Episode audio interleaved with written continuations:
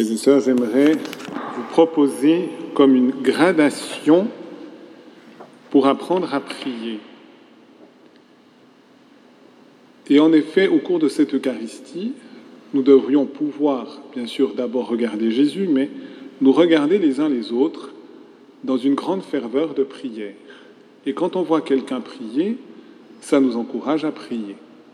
Premier degré. On disait aussi assez fréquemment de Sainte Bernadette, qui a eu les apparitions de la Vierge Marie à Lourdes, quand on la regardait prier, eh bien, ça aidait encore davantage à prier.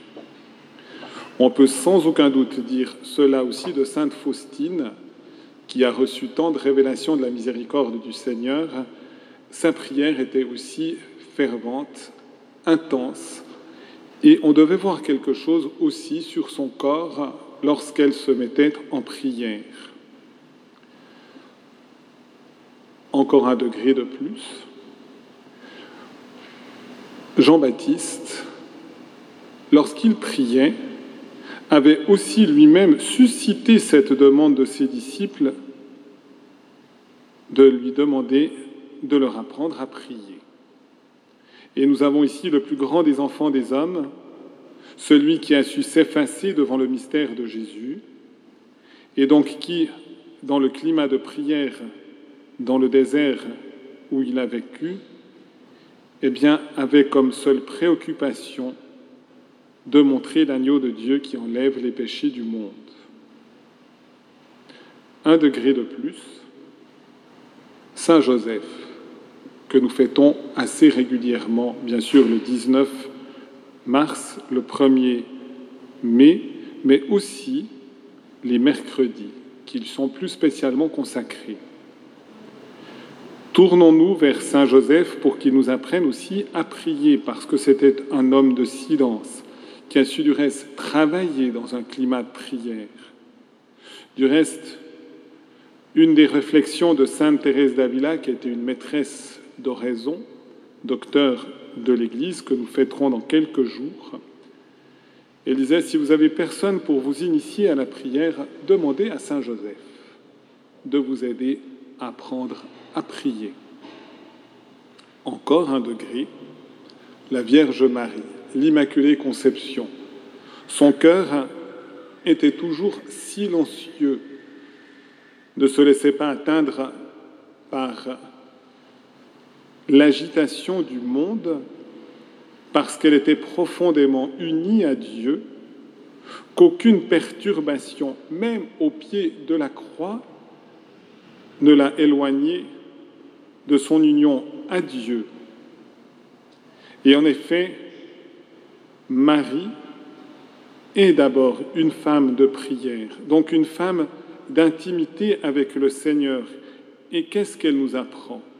Elle nous apprend que la prière, c'est chercher à faire toujours la volonté de Dieu, notre Père. Et en effet, ce qui manifeste la qualité d'une prière, c'est de nous fortifier à tel point que notre volonté soit intégralement prise dans la volonté de Dieu. Et ce n'est pas d'abord des transports mystiques ou des grâces sensibles, c'est véritablement cette union de volonté entre Dieu et nous. Et Marie est un exemple éminent. Encore un degré, c'est Jésus. Jésus, dont la divinité était toujours unie à la divinité de son Père, c'est ce que nous disons dans la nouvelle traduction qui est plus précise du credo, consubstantiel au Père.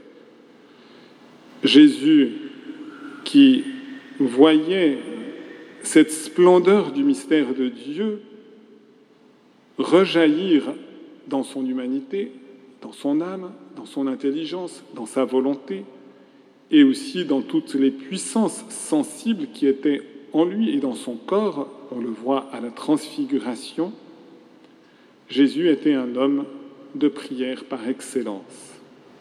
Et c'est pourquoi l'Évangile nous dit, en un certain lieu, il était en prière. On n'a pas voulu le déranger dans sa prière. Quand il eut terminé, un des six disciples lui demanda, Seigneur, apprends-nous à prier. Eh bien, faisons de même. Tournons-nous vers Jésus, suivant l'exemple des saints dans notre vie, pour que nous apprenions véritablement à prier, pour rejoindre entièrement la volonté de Dieu, et nous deviendrons des véritables disciples du Christ.